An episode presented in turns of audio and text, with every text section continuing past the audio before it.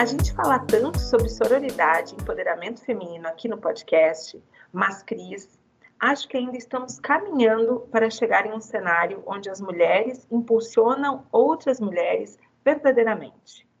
Entendo que para isso acontecer precisamos mexer em uma cultura machista, patriarcal, onde muitas mulheres ainda replicam comportamentos machistas e misóginos. Olha, Neura, outras mulheres reforçam a minha sabotadora. Amiga, e não adianta, todas, em algum momento, acabamos caindo na vala do machismo. Até porque ser feminista é um eterno aprendizado. Cássia, esse é mesmo um caminho de aprendizados. E com certeza eu tenho exemplos na minha trajetória onde mulheres reforçaram e muito a minha sabotadora. E pior, eu também devo ter reforçado a sabotadora de outras mulheres. E é sobre essas questões que a gente vai conversar nesse episódio com a Daniele Gomieiro. Bem-vinda ao Empoderada Sem Neuras. Para começar, conta pra gente quem é a Empoderada Dani. Oi, que bom estar aqui com vocês. Adorei o convite. Bom, quem é a Dani, né? a Dani, antes de mais nada, é sim uma mulher que acredita muito na força das outras mulheres. E eu sou uma profissional é, que atua com gente, com pessoas, por uma grande sorte, talvez, no primeiro momento ali, eu já comecei a ter, eu, tive a oportunidade de já começar trabalhando é, com recursos humanos, com pessoas. E eu fazia um curso técnico em administração e contabilidade na Fundação Bradesco à noite, em Campinas. Sou do interior de Campinas, moro hoje em São Paulo e sempre estudei muito e eu queria muito a minha independência. É, o trabalho significava para mim essa independência até por modelos, por outras gerações que eu acompanhei na minha família, na minha vida, né? Então, caí já no estágio de recursos humanos, decidi fazer psicologia, então eu sou psicóloga, e acabei enveredando no mundo corporativo. E hoje eu trabalho numa grande empresa, né, uma grande operadora de telecomunicações, atuo como diretora de comunicação corporativa, é, sustentabilidade sou vice-presidente de projetos do Instituto, né, dessa mesma operadora. Uh, é uma trajetória de 20 anos, 21 anos, na verdade, nessa empresa, mas que nesses 21 anos eu devo ter passado no mínimo por oito, nove fusões, aquisições, processos, né, de mudança cultural. Então, é, eu me sinto assim a cada dois anos num desafio novo, numa empresa nova com uma cultura diferente. E também sou madrasta, tenho uma enteada de 18 anos. É, então, isso também é uma coisa muito bacana, porque eu consegui é, falar assim e colocar isso do tipo: sou madrasta, me respeitem como madrasta, é, agora. É lógico que para os outros eu sempre falo, eu tenho uma enteada, mas madrasta, mas não, eu sou madrasta e eu tenho um papel importante nesse processo de educação dessa da, da minha enteada, né? Sou casada, tenho dois cachorrinhos maravilhosos, tenho três afilhados e eu estou feliz de estar aqui com vocês, duas mulheres maravilhosas que eu tive a oportunidade de conhecer. Dani, eu queria já colocar né, o papo do nosso tema e queria entender se tu já sofreu com essa neura de outras mulheres replicarem comportamentos machistas e acabarem, por consequência, reforçando a tua sabotadora. Eu acho que a gente ainda tem um movimento dentro da própria do próprio da nossa esfera, né, da nossa esfera feminina, que é a gente de fato olhar para outra mulher, né, reconhecer aquela competência, aquela habilidade, é, falar, dar visibilidade, né, ser escada muitas vezes, né, para que a outra seja reconhecida. E eu já passei por algumas situações que, e eu lembro que quando eu fui promovida para essa posição de diretora, eu ouvi de uma pessoa que era muito próxima de mim, mulher, eu só tinha sido promovida porque, de alguma forma, quem me promoveu é, me conhecia ou era meu amigo e me subjugou sem conhecer a minha história. Porque essa pessoa não tinha profundidade, assim, não tinha essa visão de tantos anos na carreira, tantos anos, começou lá como é, especialista, de especialista virou coordenadora, de coordenadora virou gerente, de gerente virou diretora, um plano de carreira. E foram anos de muito trabalho, anos de muito aprendizado. Então, assim, quando você escuta uma outra mulher falar isso para você, você fala, cara, aonde você quer chegar? E aí você fala, será que as pessoas estão me vendo desse jeito? Então, se você não tiver muita crença que você sabe do valor da sua história, que você sabe quem você é, isso pode te levar num lugar muito ruim e pode fazer você acreditar que de fato você está lá porque e que nem era o caso, tá? Então, assim, era extremamente profissional, não tinha relações. Aliás, que é uma outra coisa que falam muito pra gente como mulher, né? A coisa do, do networking. Nem era o caso.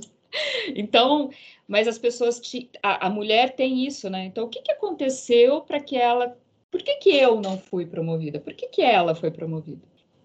a gente escuta essas coisas, né? Agora, quando a gente escuta, quando a gente escuta isso do homem, isso está muito enraizado, vem ao encontro do que a gente está discutindo aqui de um machismo é, estrutural, de que a mulher não tem competência, de que ela nunca vai chegar lá. Agora, você ouvir isso de uma colega sua de trabalho. É muito complicado isso, né? É. é só de ter essa possibilidade é porque tem uma, um rótulo, né? Uma porta aberta para esse tipo de pensamento. Porque esse tipo de pergunta não é feito para um cara, né? Para um homem, não. quando ele é promovido a, a, gente geralmente relaciona com a competência. Olha, foi promovido, que faz um bom trabalho e competente. Mérito. Agora, né? Por que, que tem essa abertura para essas outras possibilidades quando é uma mulher? Isso é muito triste. Eu acho que a gente consegue mapear alguns comportamentos uh, em outras mulheres, até porque acho que em alguns aspectos a gente já evoluiu mas eu também acho que muitas coisas eu ainda acabo tendo comportamentos machistas, replicando uh, pensamentos, ações. Então eu percebo assim que eu acabo entrando no flow. E o que eu tento fazer, eu acho que é pedir para que as pessoas me alertem, porque eu não quero ser que nem essa pessoa que aconteceu essa situação, Dani. Eu não quero ser ela, né? Uhum. Eu quero que alguém me alerte e me diga, Cássia, o que tu está falando é machista, ou Cássia, que tu não está co sendo coerente com aquilo que tu tanto fala no próprio podcast. E eu acho que é importante também a gente desenvolver esse papel de alertar os outros, né? E educar os, as outras mulheres, mas é difícil. Às vezes a própria mulher ela não enxerga esse ambiente, né? Então é, é, também vivi recentemente uma situação e uma pessoa numa posição de liderança que acha que não existem essa, essas atitudes machistas. Tá, mas às vezes as pessoas elas têm, elas reproduzem. Às vezes é a história dos vieses inconscientes que a gente fala. Mas quando a pessoa não reconhece, é mais difícil ainda esse movimento de evolução entre as próprias mulheres. Porque ela meio que nega, assim. E se você fala qualquer coisa em relação a isso, não, mas olha, é só a gente pegar fatos e dados. Se a gente pegar fatos e dados, a gente já consegue ter uma fotografia de como estamos nesses assuntos. Não, mas as pessoas. É, não, mas isso aí é orgânico, vai acontecer. Eu concordo plenamente, Cássia, com isso que você disse, né? O quanto a gente tem o poder de influenciar e de ajudar. É, e às vezes você até se torna chata, né? Porque você fica meio que. Às vezes eu me, eu me vejo assim em algumas situações, sabe? Eu brinco que assim, eu não sou ativista, mas dentro de alguns grupos, eu sou a pessoa mais ativista do mundo. É, eu acredito em determinadas coisas e luto para transformar e para influenciar, mas eu não sou aquela pessoa que fica o tempo todo, né, discutindo o assunto. Mas em alguns grupos eu me sinto essa ativista, porque é o tempo todo dando um toque, ó, presta atenção, tá vendo esse comportamento? Não é legal. Tá vendo essa fala? Não tá legal. E eu sempre fui assim, tá, gente? Eu, é, eu lembro, assim, é, desde pequena, eu já era muito preocupada com essa questão da justiça social. Eu não sabia identificar isso que a gente está discutindo hoje, da, do jeito que a gente está discutindo. Mas eu, eu lembro de brigar até com meu próprio pai por essa questão das piadas, das brincadeiras. E eu falava, pai, não cabe, não falava cabe, né? Porque cabe é muito palavra de hoje em dia, né? Mas assim, pai, para, é chato. Ai, Dani, lá vem você. Mas é chato, pai. Eu não entendia direito o que era, mas é, já tinha isso, sabe? Muito forte, assim. E também a gente tem que pedir desculpas, a gente também tem que ter humildade para dizer assim, olha, poxa, eu desconhecia, né? Não, não sabia que tinha essa dimensão, cometi um erro, me perdoa, deixa eu aprender com você. Eu acho que tem que ter esse espaço também, né? Esse espaço de você reconhecer e falar: é verdade, nunca tinha pensado nisso. Todos os dias eu vejo uma coisa diferente, eu, eu tento aprender uma coisa diferente relacionada a isso, né? Ao nosso papel, a quem a gente é. E também acho que muita coisa desse processo, desse momento que a gente está vivendo, também passa pelo nosso processo de autoconhecimento da gente também entender quais são os, uh, os gatilhos que nós temos, as sabotadoras que nós temos dentro da gente, as nossas fortalezas, o que, que me incomoda, por que, que me incomoda. É um processo que vai evoluindo, né? E eu já contei essa, essa história em alguns momentos da minha carreira, quando me perguntam é, né, o que, que eu já passei pela minha jornada. E eu lembro lá no início da minha carreira, é, como engenheira, eu tinha uma equipe que precisava montar um painel elétrico. E eu, uma mulher, né, recém-formada, e a equipe composta por, por técnicos, por homens. E aquele painel não ia sair de jeito nenhum, e não ia adiantar eu chorar, né, não, ia, não ia adiantar eu virar para o meu chefe, ai, não quero, não quero montar o painel. Eu fui por onde eu achei que era uma, na, naquela época, achei que era uma, um terreno fértil. Eu, eu sabia que aquele, aqueles caras jogavam truco na hora do almoço. E eu precisava me conectar com eles de alguma forma, que senão, de fato, não ia sair o painel. E aí eu aprendi ali com eles e fui jogar truco. Sentei lá no chão da indústria, no tijolinho, e fui jogar truco com eles. Resultado, o painel saiu, tudo deu certo. Eles me viam ali depois, né, como parceira, não me feriu em nada e eu estava super feliz. Só que quando eu cheguei no escritório, outras engenheiras que tinham passado por ali falaram, mas que papelão é esse, né? Tu jogando truco com os caras, isso não é. Eu lembro bem, gente, da frase que era meio que isso não é papel de mulher.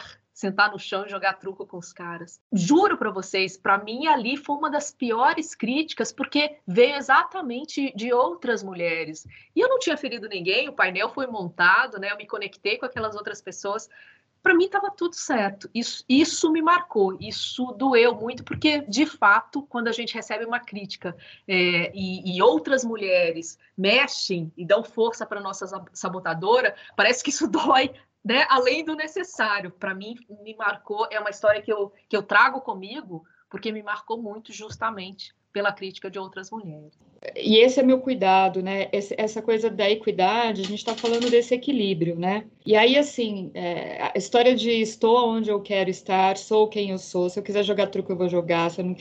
se, aliás, seis, Cris, porque eu adoro truco. eu queria ter um grupo Excelente. de mulheres que pudesse jogar truco comigo.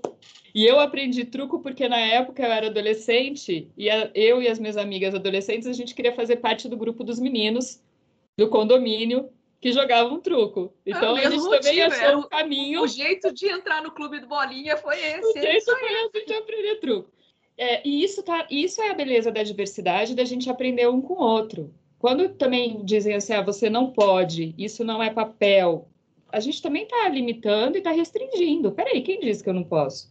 Se esse é o meio que eu achei, é a estratégia que eu achei para chegar lá, não estou ferindo nenhum princípio, não estou fazendo nada demais, eu tô, inclusive eu estou aprendendo outras habilidades, né? E estou me relacionando, juntos a gente vai fazer alguma coisa melhor. Então é pesado, né? Porque vem com, vem com preconceito, né? Vem com esses estereótipos.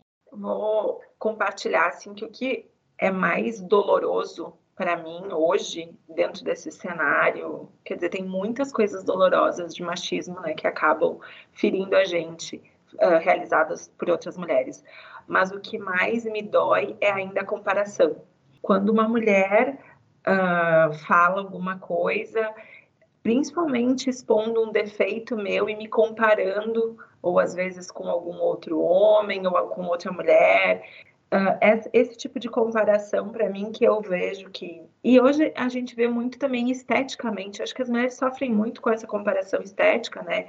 De como a gente tem que ser a Dani falou ali né tem 45 anos eu tenho 40 a Cris fez 50 uh, como a gente tem que ser esteticamente Eu acho que a comparação ela é muito, muito dolorosa. Eu queria entender de vocês como vocês veem a comparação feita por outras mulheres para nós mulheres.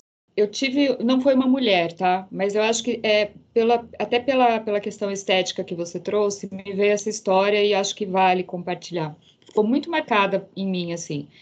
Eu estava há 20 anos, talvez, uns 20 anos atrás, mais ou menos, eu, eu lembro que a gente estava numa reunião de equipe e um líder fez uma comparação. E eu, eu sempre batalhei com essa questão do peso. Para mim, nunca foi um. Eu, assim, eu sempre fui uma mulher é, mais gordinha, mais cheinha e tal.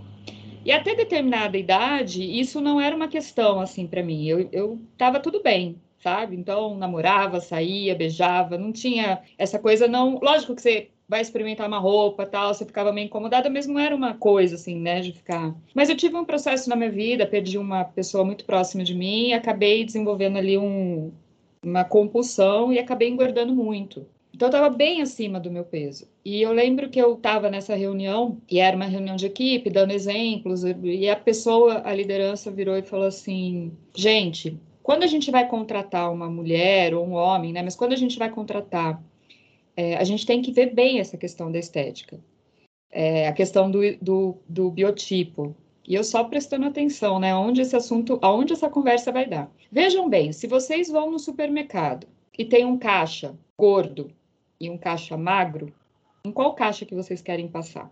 Uh, respirei. No caixa magro. Por quê? Porque a pessoa passa a sensação de rapidez, de agilidade, de que se cuida. Então a gente aprende o que não fazer também, né?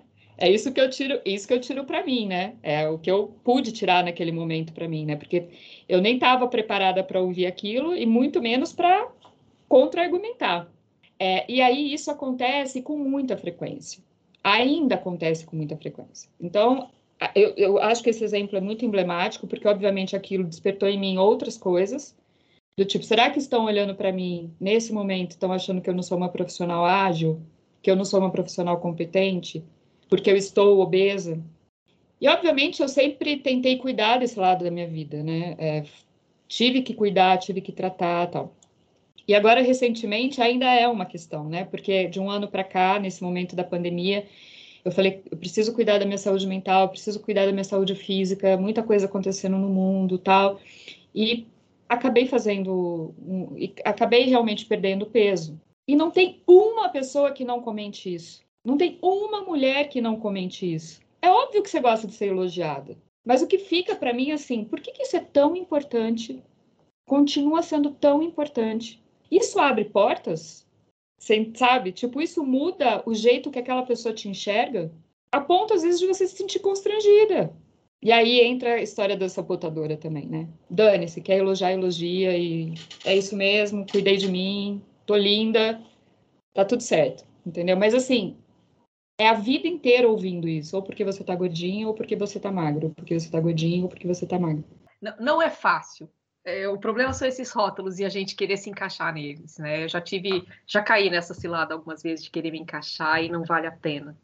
Nessa questão da comparação, é, eu, né, quando eu percebo essa comparação é, com outras mulheres, eu tenho para mim uh, a seguinte lembrança, o seguinte pensamento. Eu penso que eu não conheço a trajetória daquela mulher. O que, que ela teve que passar, que perrengues ela teve que aguentar ali, que passar para chegar onde ela chegou. Tem um texto que eu gosto muito e que ele fala de maneira resumida que se a gente soubesse de fato as dores do outro, talvez a gente nunca pensasse, sequer por um segundo, em desejar esse lugar do outro. A gente só vê a fama, o status, o poder, a gente não vê a jornada e os tombos que é, essa mulher levou até chegar ali. Daí eu firmo o pé nisso, né? Eu digo para minha sabotadora que a comparação que importa de verdade é a minha comigo mesma. Se eu estou evoluindo na minha história, na, na, à medida que eu avanço na minha jornada, tá tudo certo. Mas deixa eu voltar aqui é, com vocês no, no, nessa história do impacto que a gente tem em outras mulheres, sabe? É óbvio que eu sentia na pele essas mulheres impactando na minha sabotadora, mas só mais tarde, é, num segundo momento aí da minha trajetória, é que eu fui perceber que eu também posso impactar na sabotadora de outras mulheres. Porque a gente vai entendendo o que, que é o machismo, né? o que, que é esse contexto, o que, que são os rótulos. Hoje em dia eu já consigo perceber e até parar qualquer ação, qualquer comentário, quando eu, eu entendo que eu vou reforçar a sabotadora de outras mulheres.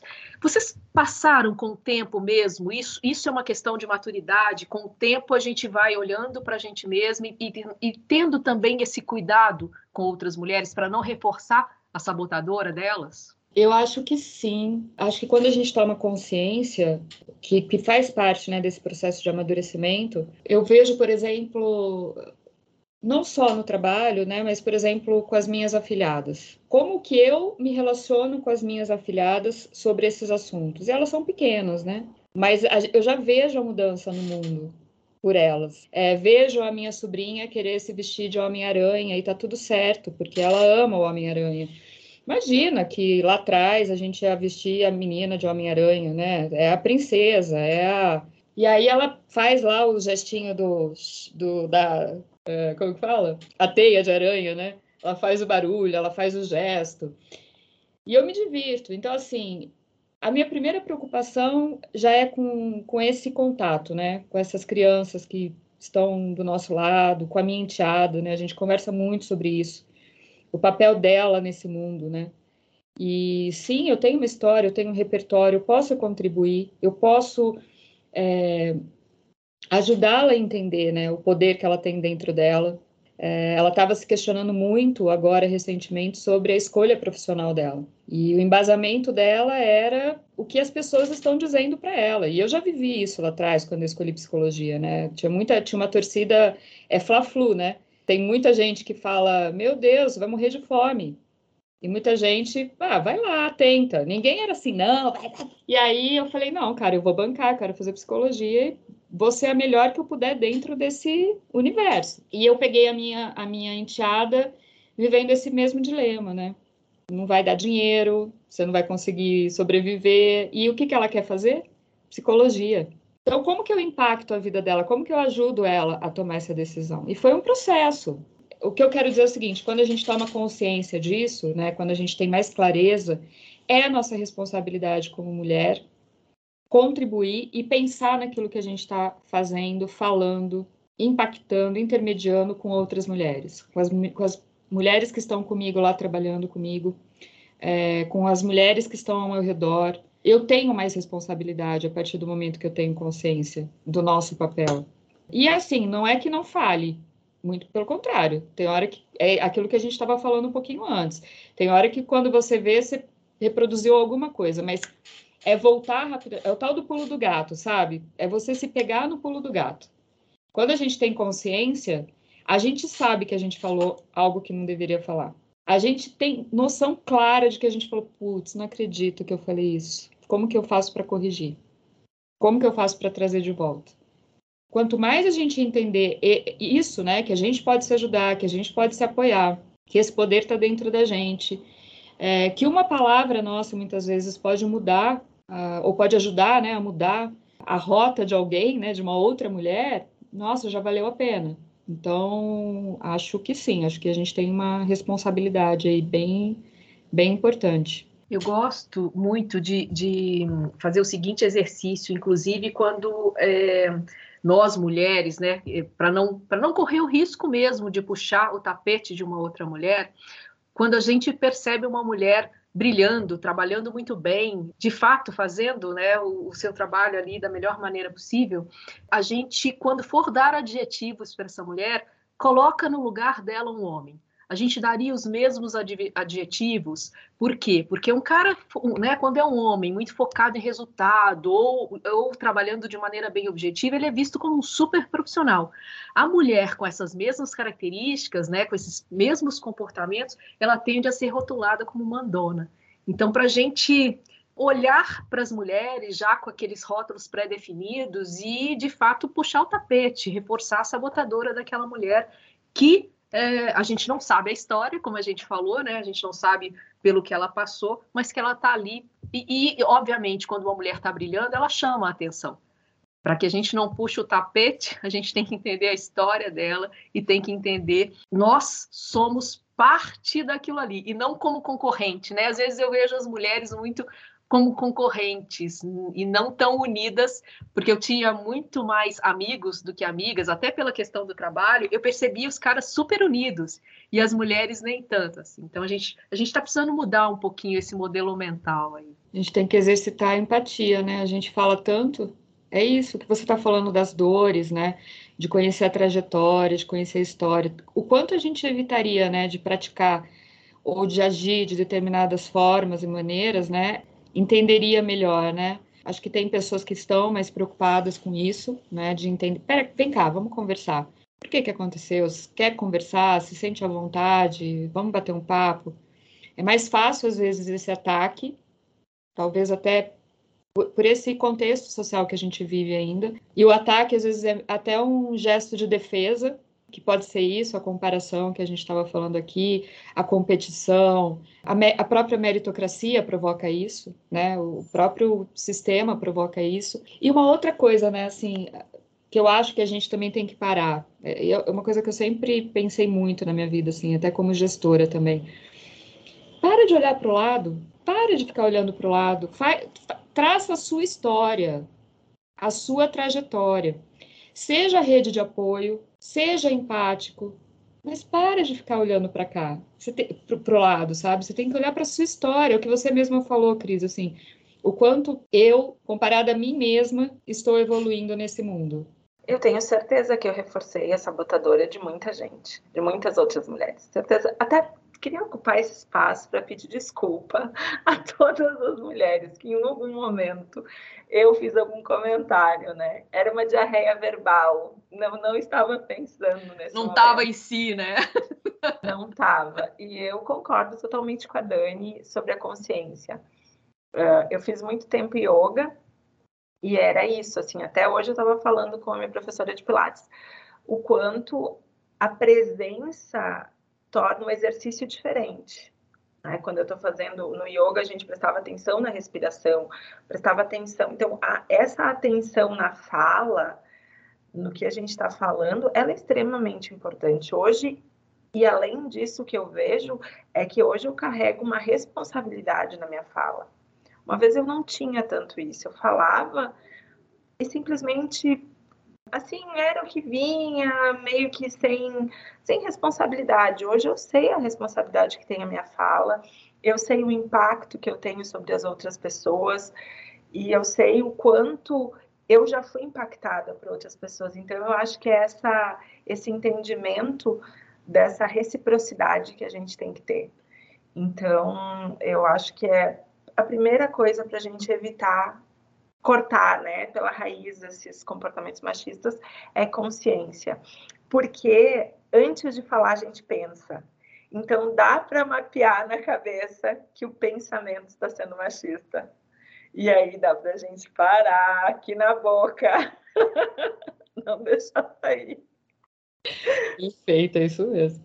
De vez em quando ainda dá uns a gente está sempre aprendendo, é, né? a gente está sempre aprendendo. Eu não me cobro também que eu não vou errar mais nisso. Sim. Mas eu, eu, na verdade, o, o, meu comportamento agora é de monitorar mesmo, é de entender o que, que eu estou fazendo, né, Cássia? Para não, bem o que a Cássia falou, vai, tu fica ali como observadora da tua própria, é, do teu próprio pensamento, para você ter a atenção plena e, de fato, não puxar o, o tapete da da outra pobre criatura ali, que está só tentando também fazer o melhor muitas vezes. Se a gente consegue ouvir de verdade, né, aquilo que a gente sempre fala, ouvir com esse com essa empatia que a gente está comentando aqui, essa observação do ambiente, como que a gente consegue influenciar. É isso, é um caminho sem volta mesmo. E aí, eu concordo, Cássia, essa, essa questão dessa responsabilidade. É, é isso, a gente tem uma responsabilidade. Que bom que a gente está aqui falando disso. Que bom que esses espaços existem. E a gente tem aprendido que falar sobre é super importante, porque a gente vai entendendo um pouco mais o contexto, entendendo um pouco mais sobre como a gente está e o que que a gente pode impactar nesse contexto, né? Dani, a gente chegou ao final desse bate-papo super, super gostoso. É mais um episódio construído aí com uma convidada muito, muito competente, boa de papo que só ela, né? coisa boa! Que esse episódio ajude as mulheres a terem mais consciência das suas ações para não reforçarem a sabotadora alheia, né? Mas muito obrigada mesmo por estar aqui com a gente. Eu que agradeço, gente. Adorei e já e fiquei aqui pensando, já passou, já acabou. E eu nem falei da madrasta, eu quero voltar para falar da madrasta quando vocês tiverem uma pauta sobre isso. então, muito, muito obrigada, viu? Adorei, adorei. Contem comigo e espero que esse papo impacte positivamente a vida de todas as mulheres e dos homens que também, com certeza, estão ouvindo e consumindo esse conteúdo. Empoderadas, aqui vai uma dica de ouro. Vamos tentar ao máximo estarmos atentas para que sejamos agentes de transformação e não aquelas que reforçam as sabotadoras. Queremos ser mulheres que empoderam, impulsionam e acreditam em outras mulheres. Vamos juntas? Empoderadas, vocês já sabem. Se tiverem mais neuras, mandem para a gente lá no Insta do Empoderadas Sem Neuras. Afinal, o nosso propósito é aprendermos juntas a lidar com todas elas. Um beijo e até o próximo episódio.